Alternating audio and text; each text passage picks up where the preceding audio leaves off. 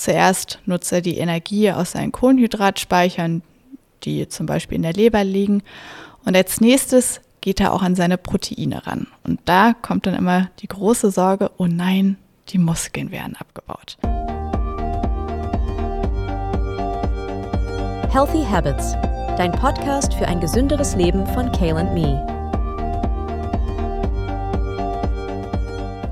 Herzlich willkommen zum Healthy Habits Podcast von Kale and Me, dein Podcast für ein gesünderes Leben mit Annemarie Heil und Stella Heuer. Wöchentlich sprechen wir in diesem Podcast über unsere absoluten Lieblingsthemen. Von den Fastenarten über Tipps für ein erfolgreiches Fastenerlebnis bis zu Themen aus der aktuellen Gesundheitsforschung. Nichts bleibt aus. Wir wollen euch dabei helfen, gesunde Routinen in euer Leben zu integrieren und eure Gesundheit wieder selbst in die Hand zu nehmen. Alle Inhalte sind wissenschaftlich fundiert und solltet ihr explizite Anregungen oder Fragen haben, schickt uns super gerne eine Mail an podcast.klmi.de. Wer wir sind, ich bin Annemarie und habe das Unternehmen KLMI vor acht Jahren mitgegründet. Und ich bin Stella, ärztlich geprüfte Fastenleiterin. Ich leite das Team der Fastenleiterin bei KLMI und bin die Schnittstelle zur Wissenschaft.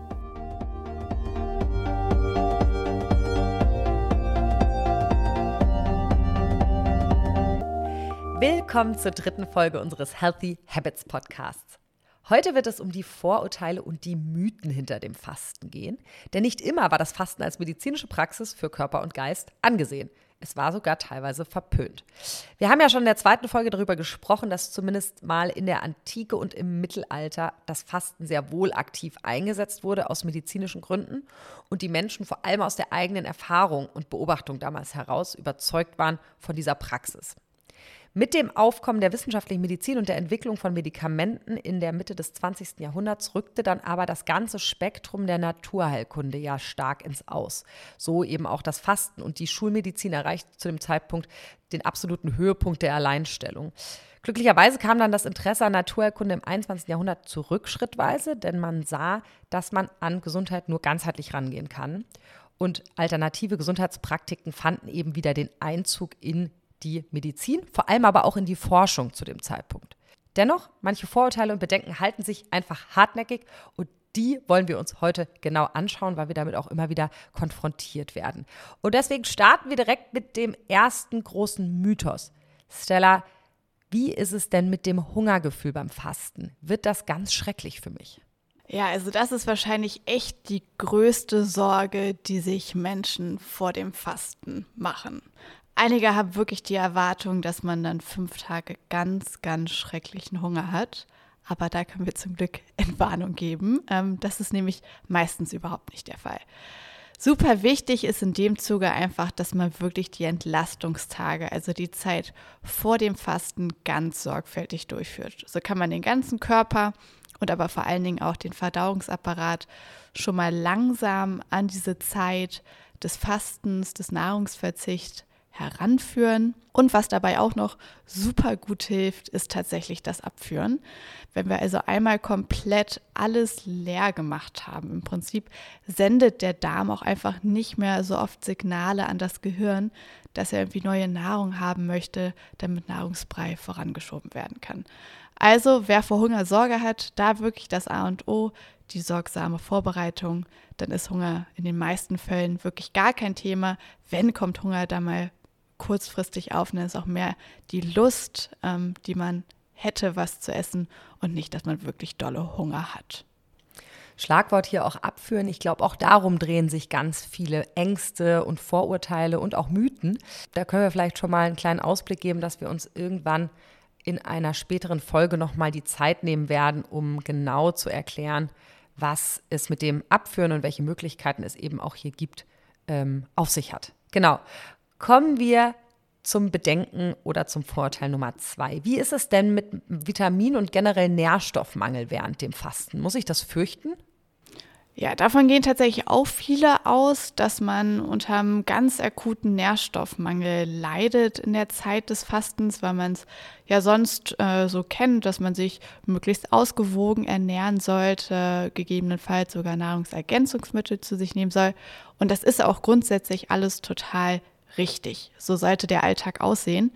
Im Fasten sind wir aber in einer absoluten Sondersituation und ähm, glücklicherweise hat unser Körper aber Reserven. Also wir sammeln so im Alltag Reserven, kleine Depots in unserem Körper an und so auch Nährstoffreserven, also Vitamin- und Mineralstoffreserven. Und in der Zeit des Fastens kann sich der Körper dann einfach an diesen Reserven bedienen.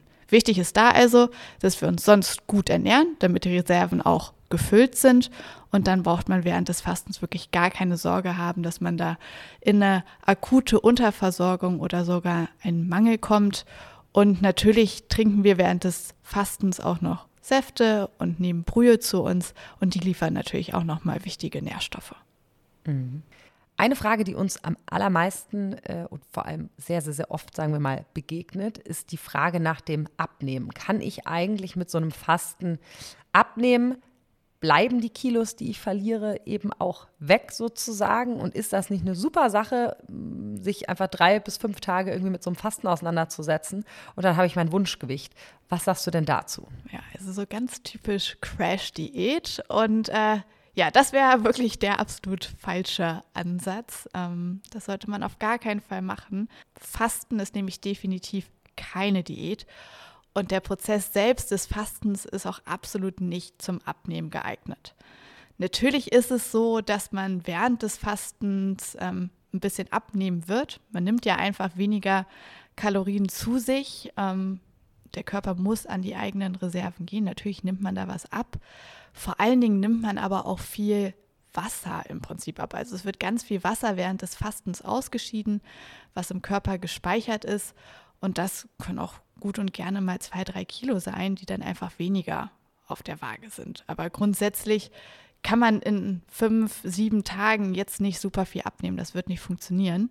Ähm, das Fasten eignet sich aber grundsätzlich natürlich super gut als Tool, wenn man langfristig abnehmen möchte weil es einfach, wie wir auch in Folge 2 schon mal kurz angesprochen haben, so ein super Startschuss ist, wenn man was ändern möchte. Wenn man zum Beispiel seine ganze Ernährungsweise ein bisschen anpassen möchte. Und gerade während des Fastens haben wir auch mehr Lust dann danach, ähm, uns wieder gesund zu ernähren, weil man auf einmal ganz viel Lust auf frisches Gemüse und Obst hat. Ähm, und das erleichtert dann einfach diese Ernährungsumstellung und ist dann dadurch auch einfach eine Form, um nachhaltig, langfristig abnehmen zu können. Aber die Fastenzeit selbst ist definitiv nicht zum Abnehmen gedacht. Das kann ich nur unterschreiben. Also ich ähm, habe nach dem Fasten überhaupt keine Lust auf ungesunde Sachen, sondern äh, mache mir ganz viele Gedanken darüber, wie ich meinen Tagesablauf so ernährungsseitig gesund wie möglich gestalten kann. Und deswegen, ja, kann ich mir gut vorstellen, dass für viele Menschen das ein toller Weg ist hin zu einer gesünderen, nachhaltigeren einfach Ernährung, die dann zwangsläufig natürlich auch ähm, bei manchen Menschen zu einer Reduktion an Gewicht führen kann. Vielleicht hier noch eine Frage einhakend. Was ist denn mit denjenigen Menschen, die Angst haben explizit vor dem Abnehmen? Also die, die andere Seite. Diejenigen, die sagen, ich möchte eben keine zwei Kilo abnehmen. Was können die denn machen, damit äh, sie dem etwas entgegenwirken während dem Fastenprozess? Natürlich ist auch die Angst vor dem Abnehmen eine total berechtigte Sorge, wenn man das Fasten jetzt zum Beispiel aus ganz anderen Gründen einsetzen möchte. Wir haben ja schon von den vielen schönen Gründen gehört, die das Fasten so mit sich bringt. Ähm, da muss man tatsächlich ganz individuell entscheiden. Also man kann zum Beispiel dann mit Mandelmus ergänzen zu den Säften und der Brühe arbeiten, um einfach noch ein bisschen mehr Kalorien zuzuführen, damit der Körper nicht so stark an seine eigenen Reserven gehen muss. Da aber wirklich nochmal der Appell von uns, äh, sucht euch da wirklich jemanden, der euch berät, ähm, sprecht mit einer Fachperson, einer Fastenleiterin, kontaktiert uns natürlich immer gerne. Ähm, wir können da auf jeden Fall helfen und dann das Fasten einfach ganz individuell auf euch anpassen. Super, vielen Dank für diese Erläuterung. Kommen wir zu unserem nächsten Thema, dem Thema Muskeln und Muskelabbau. Wir kennen es alle, wie viel Zeit man in seinen Körper stecken muss, damit man Muskeln aufbaut. Und deswegen ist es natürlich auch eine riesige Sorge von vielen Menschen, wenn ich dann mal da fünf Tage oder sieben Tage faste, komme ich dann da raus oder habe einfach keinen Muskel mehr am Körper. Ist diese Angst denn berechtigt? Kann ich etwas dafür tun, dass das vielleicht unterstützt wird, dass der Abbau nicht stattfindet. Ähm, genau, klär uns doch da gerne einmal auf, Stella, was es mit diesem Bedenken auf sich hat. Total gerne. Dazu muss ich einmal kurz einen Schwenk machen ähm, zum Thema Stoffwechsel des Fastens. Hier nur ganz kurz. Also generell ist es während des Fastens ja so, dass wir von außen nicht genug Energie bekommen, sodass unser Körper so funktionieren kann, wie er eigentlich sollte. Und deswegen ähm, stellt er dann die Energie aus seinen eigenen Reserven bereit. Und das ist, da gibt es so drei Schritte, die nacheinander ablaufen. Zuerst nutzt er die Energie aus seinen Kohlenhydratspeichern, die zum Beispiel in der Leber liegen. Und als nächstes geht er auch an seine Proteine ran. Und da kommt dann immer die große Sorge, oh nein, die Muskeln werden abgebaut. Unser Körper ist aber natürlich schlau und er geht an nichts ran, was er braucht. Das heißt, Proteine, die vor allen Dingen abgebaut werden, sind zum Beispiel kaputte Zellen oder auch Verdauungsenzyme, die er jetzt gerade einfach nicht mehr braucht, weil die Verdauung ist ja so gut es geht lahmgelegt. Und da schon mal kurz einen Ausblick wieder.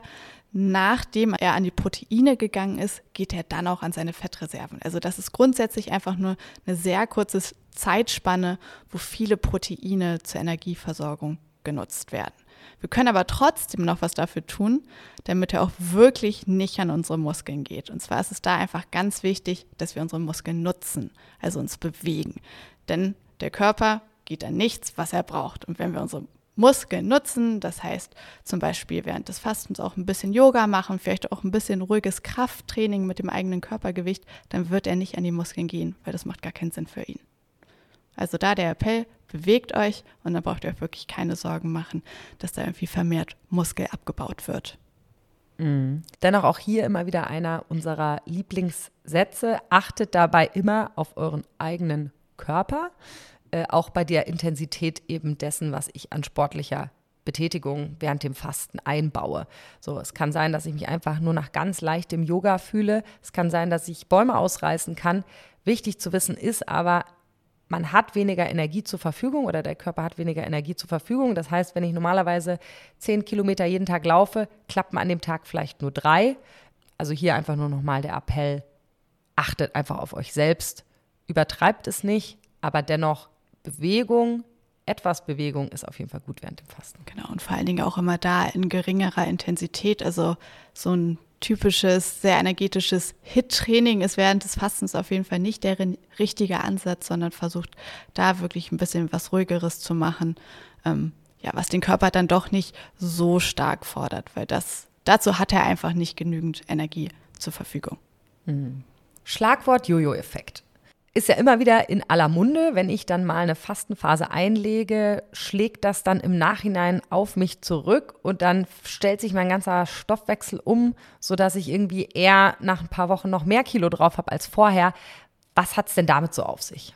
Also grundsätzlich ist es schon so, dass sich einige Stoffwechselprozesse während des Fastens verlangsamen. Das ist einfach nur schlau für den Körper, weil er natürlich versucht, auf jedem möglichen Wege Energie einzusparen.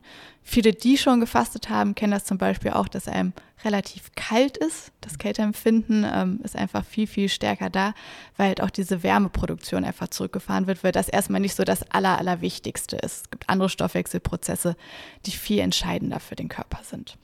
Dennoch ist es so, dass die Stoffwechselaktivität nach dem Fasten auch wieder auf das normale Niveau zurückgeht. Wichtig ist auch, dass man wirklich die Aufbautage vernünftig durchführt, damit der ganze Körper und auch der Stoffwechsel sich nach und nach an die normale Menge von Nahrung gewöhnen kann, dass die Prozesse da einfach alle wieder nachgezogen werden.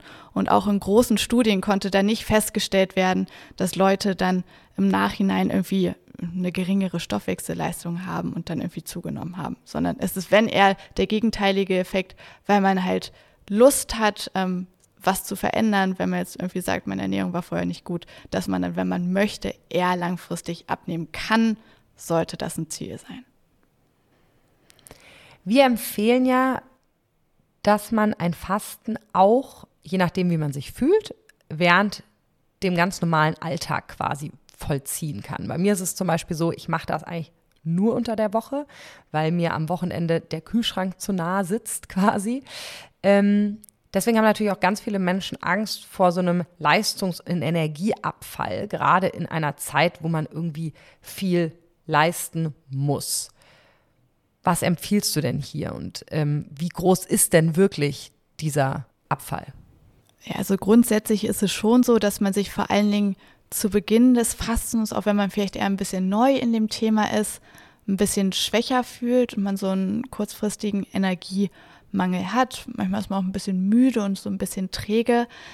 Ähm, das ist einfach so, weil es natürlich für den Körper eine ganz ungewohnte Situation ist. Er kriegt keine Energie von außen, muss da viel aus den eigenen Reserven arbeiten. Das ist einfach super, super anstrengend. Und wenn sich der Stoffwechsel dann aber umgestellt hat und der Körper es geschafft hat, sich an seinen eigenen Fettreserven zu bedienen, das ist meistens so circa ab dem dritten, vierten Fastentag der Fall, dann geht es einem auch einfach viel, viel besser. Diese ganzen Umstellungsarbeiten sind dann abgeschlossen.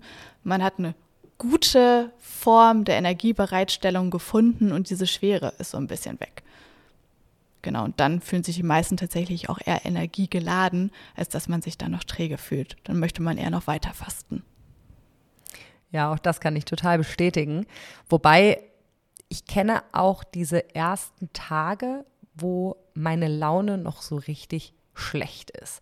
Gerade im Kontext von Büros, wenn sich Teams gemeinsam überlegen, Mensch, wir machen mal so ein Fasten zusammen, wird uns immer wieder vorher gespiegelt, so, oh Gott, da müssen wir irgendwie so ein oder zwei Tage Homeoffice machen, damit wir uns alle nicht sehen und uns mit unserer negativen Stimmung nicht auf die Nerven gehen. Äh, was passiert denn mit dieser Stimmung während des Fastens und was ist der hinter wissenschaftliche Hintergrund davon?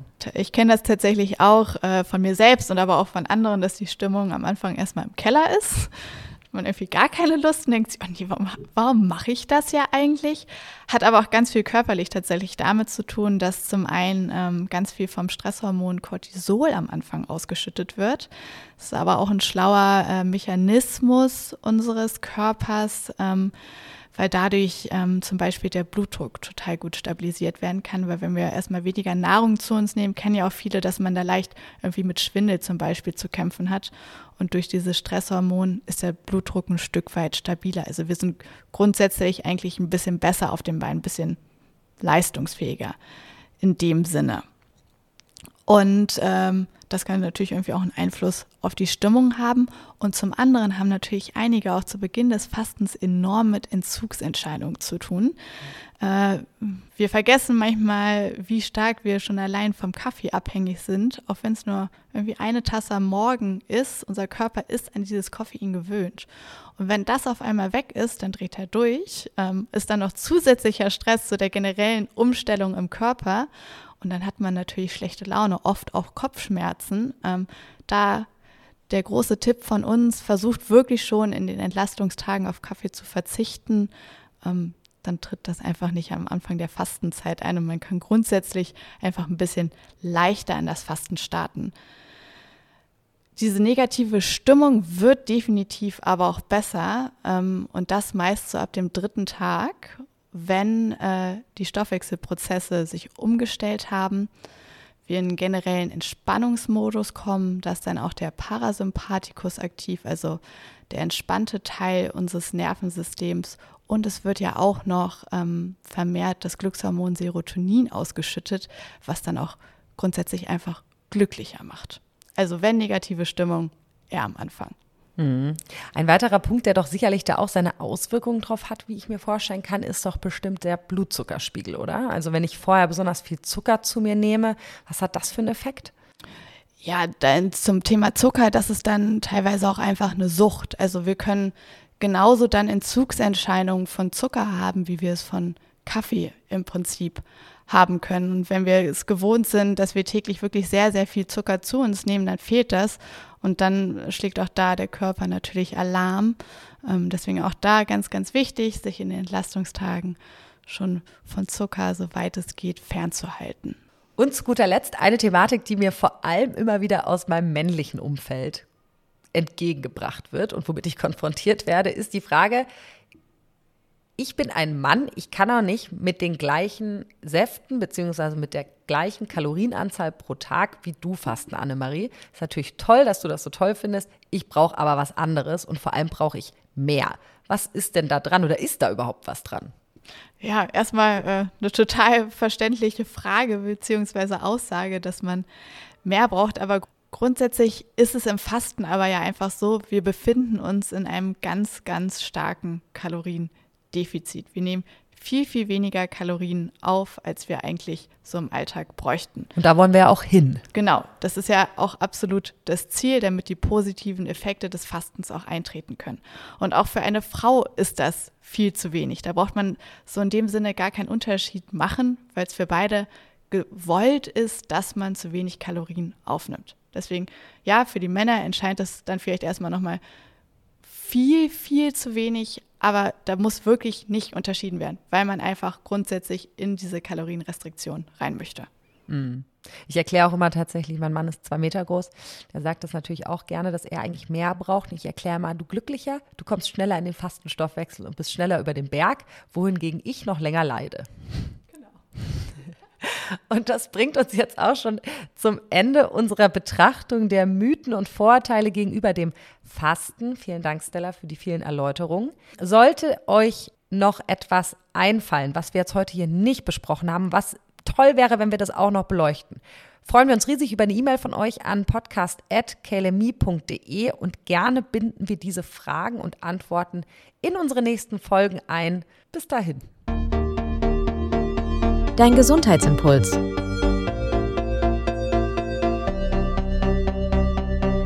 Weil wir heute das Thema Mythen schon so intensiv bearbeitet haben, wollen wir uns auch im Rahmen des Gesundheitsimpuls einen Mythos im Gesundheitsbereich ansehen und herausfinden, inwieweit dieser wahr oder falsch ist. Passend zum neuen Jahr soll es um die positive gesundheitliche Wirkung von kalten Duschen bzw. Eisbaden gehen. Die sozialen Netzwerke sind ja gerade voll mit Gruppen von Leuten, die das Neujahr zum Anbaden genutzt haben. Der Sprung ins kalte Wasser soll vor Erkältung schützen und das Immunsystem im Allgemeinen stärken. Aber ist das eigentlich wirklich so? Innerhalb von Studien konnten erste Hinweise gesammelt werden, dass sich kalte Duschen positiv auf das Immunsystem auswirken können, indem dadurch die Immunabwehr verbessert wird. Wirklich bewiesen werden konnte das bislang aber jedoch noch nicht, weil die Studienlage sehr dünn ist und die Studien nur eine geringe Aussagekraft haben.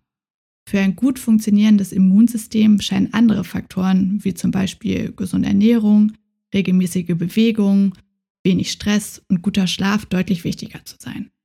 Der Kontakt unserer Haut mit kaltem Wasser kann sich jedoch auf andere Weise positiv auf unsere Gesundheit auswirken. Die Kältereize sind Training für unsere Blutgefäße und fördern gleichzeitig unsere Durchblutung. Außerdem haben sich vor allen Dingen für Sportler Eisbäder als sehr nützlich für die Regeneration erwiesen, denn durch den verstärkten Blutfluss, den eben diese Kälte anregt, können Abbauprodukte des Stoffwechsels schneller abtransportiert werden. Und auch auf mentaler Ebene zeigen kalte Duschen und Bäder einen positiven Effekt. Durch ihren starken Kältereiz wird der sympathische Teil des Nervensystems nämlich aktiviert wodurch die Hormone Noradrenalin und Endorphin ausgeschüttet werden. Dadurch sind wir sehr fokussiert und es stellt sich ein allgemeines Wohlbefinden und das Gefühl des Glücklichseins ein. Außerdem wird auch die Resilienz durch die Kältereize trainiert. Die Kälte lässt ebenfalls unseren Blutdruck, Puls und die Atemfrequenz in die Höhe schnellen. Das kann gerade am Morgen nützlich sein, um fit und konzentriert in den Tag zu starten. Für unser Immunsystem scheint das Anbaden also nicht unbedingt die größte Wirkung zu haben aber für unser Gemüt spricht auch einiges dafür, die Dusche häufiger mal auf kalt zu stellen. Damit sind wir am Ende unserer dritten Folge des Healthy Habits Podcasts von Me angekommen und wir hoffen, dass wir ein paar Mythen und Vorteile aus dieser Welt schaffen konnten, um euch dabei zu helfen, eure Gesundheit etwas mehr in die eigene Hand zu nehmen. Bis bald, eure Annemarie und Stella. Albert Einstein. Die Wahrheit ist selten das, was man hört. Sie ist oft das, was man findet.